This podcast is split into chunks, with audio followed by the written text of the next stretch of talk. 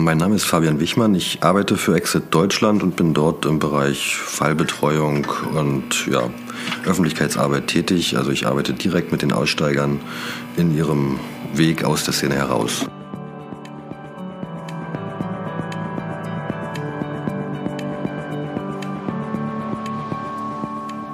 Ich bin aus Brandenburg, ähm, bin da auch groß geworden, später nach Berlin gezogen und habe so meine Wendejahre ähm, als Jugendlicher und ähm, junger Erwachsener dann später in Brandenburg mitbekommen und dann da auch die unruhigen Zeiten, ähm, gerade nach der Wende und insbesondere auch da Rechtsextremismus eigentlich relativ dicht erfahren.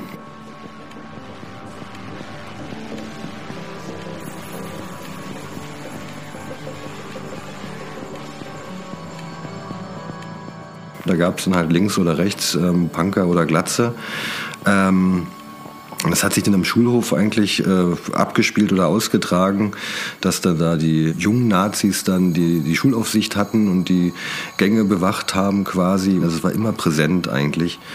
Ähm, man hatte auch so eine gewisse Bedrohung eigentlich schon immer erfahren. Ich musste mich da relativ schnell auch ähm, mit ins Verhältnis setzen und äh, da auch eine Art von, von ähm, Flagge zeigen. Und ich habe mich da auch schon sehr früh gefragt, welche Möglichkeiten der Auseinandersetzung gibt es da eigentlich für mich. Und nicht nur zu schauen, dass man jemandem hilft, der raus will, sondern dass der wiederum auch eine Möglichkeit sein kann für andere, die darüber nachdenken, es ihm gleich zu tun.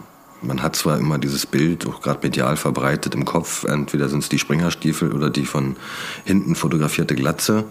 Ähm, die gibt es natürlich und die sind auch präsent in der Wahrnehmung. Man findet aber auch den Neonazi im Nadelstreifen, ähm, den Anwalt, den parteipolitischen Vertreter einer entsprechenden Partei oder den Zahnarzt, den Otto-Normalverbraucher, der eigentlich nicht mehr wirklich in Erscheinung tritt als Neonazi, wenngleich er aber Strukturen schafft, von den anderen wiederum profitieren. Und all die Menschen haben natürlich auch unterschiedliche Beweggründe, ähm, warum sie dort eingestiegen sind. Also die, die Klassiker sind ja der fehlende Vater ähm, oder die fehlende Mutter, je nachdem, die fehlende Liebe oder die, der fehlende soziale Status.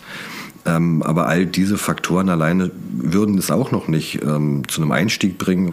Also muss noch etwas dazukommen und äh, das ist dann so eine Idee von einem universellen Versprechen. Also da ist eine Ideologie, die Menschen etwas verspricht, äh, und zwar ihre Probleme, ihre Wahrnehmungen und ihre Ziele zu verwirklichen. Noch kann man uns schikanieren, noch kann man uns in irgendwelche Schubladen stecken. Aber der Tag X rückt näher und ich kann euch versprechen, diesmal wird es nicht wie 89. Diesmal werdet ihr eure Verbrechen büßen und bezahlen. Also man hat da von lose strukturierten Freundesnetzwerken äh, bis hin zu ja, straff organisierten Kaderstrukturen, bis hin zu kriminellen Vereinigen, Vereinigungen oder terroristischen Vereinigungen.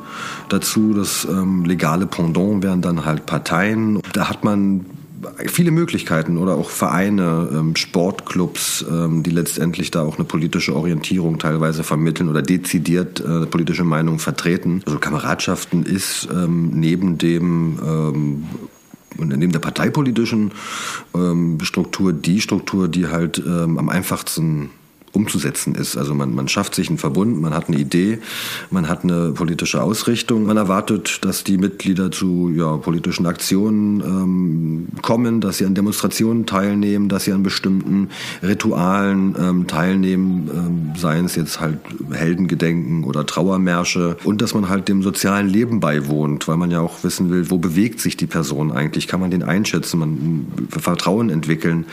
Ähm, weil man auch dieser Kameradschaftsszene immer eine gewisse paranoide, paranoide Ader hat, äh, aufgrund von Angst vor Beobachtung und von Unterwanderung. Man nutzt andere Symbole als ähm, Äquivalent zum Hakenkreuz. Man versucht ähm, verbotene Begriffe mit Zahlenkombinationen oder ähm, Wortkombinationen zu umgehen. Man tätowiert sich entsprechend, um eine Zugehörigkeit zu signalisieren und Musik und all diese Happenings wie Konzerte, Kampfsportturniere, Kameradschaftsabende, all diese ähm, Momente dienen letztendlich dazu, dass man eine Art von Entindividualisierung vornimmt, äh, die Person ein Stück weit stärker in die Gruppe einbindet und letztendlich damit auch ein Stück weit ähm, mehr an die Gruppe bindet als an andere. Die Dynamik innerhalb der Gruppe ist dann so stark, dass man da vielleicht einfach so nicht mehr herauskommt.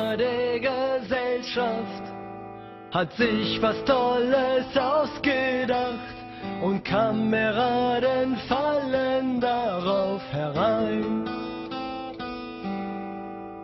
Sollte es passieren, dass wir uns mal verlieren, dann fallen mir nur diese Worte. Wenn uns dann Personen anschreiben, anrufen, also in der Regel sind es meistens E-Mails oder Telefonate, die als erstes geführt werden, dann versuche ich erstmal zusammen mit der Person die Situation etwas zu rationalisieren, zu schauen, wo sind denn die Probleme, die Bedarfe, gibt es da Probleme im Bereich Sicherheit? Muss man noch in irgendeiner Art und Weise über ähm, Vergangenes berichten und da rein Schiff machen mit Straftaten oder ähnlichem ähm, und versuche zusammen mit ihnen dann einen Weg zu entwickeln, wie wir eigentlich ja, eine Situation herstellen, ähm, die einen schadlosen Ausstieg möglich macht.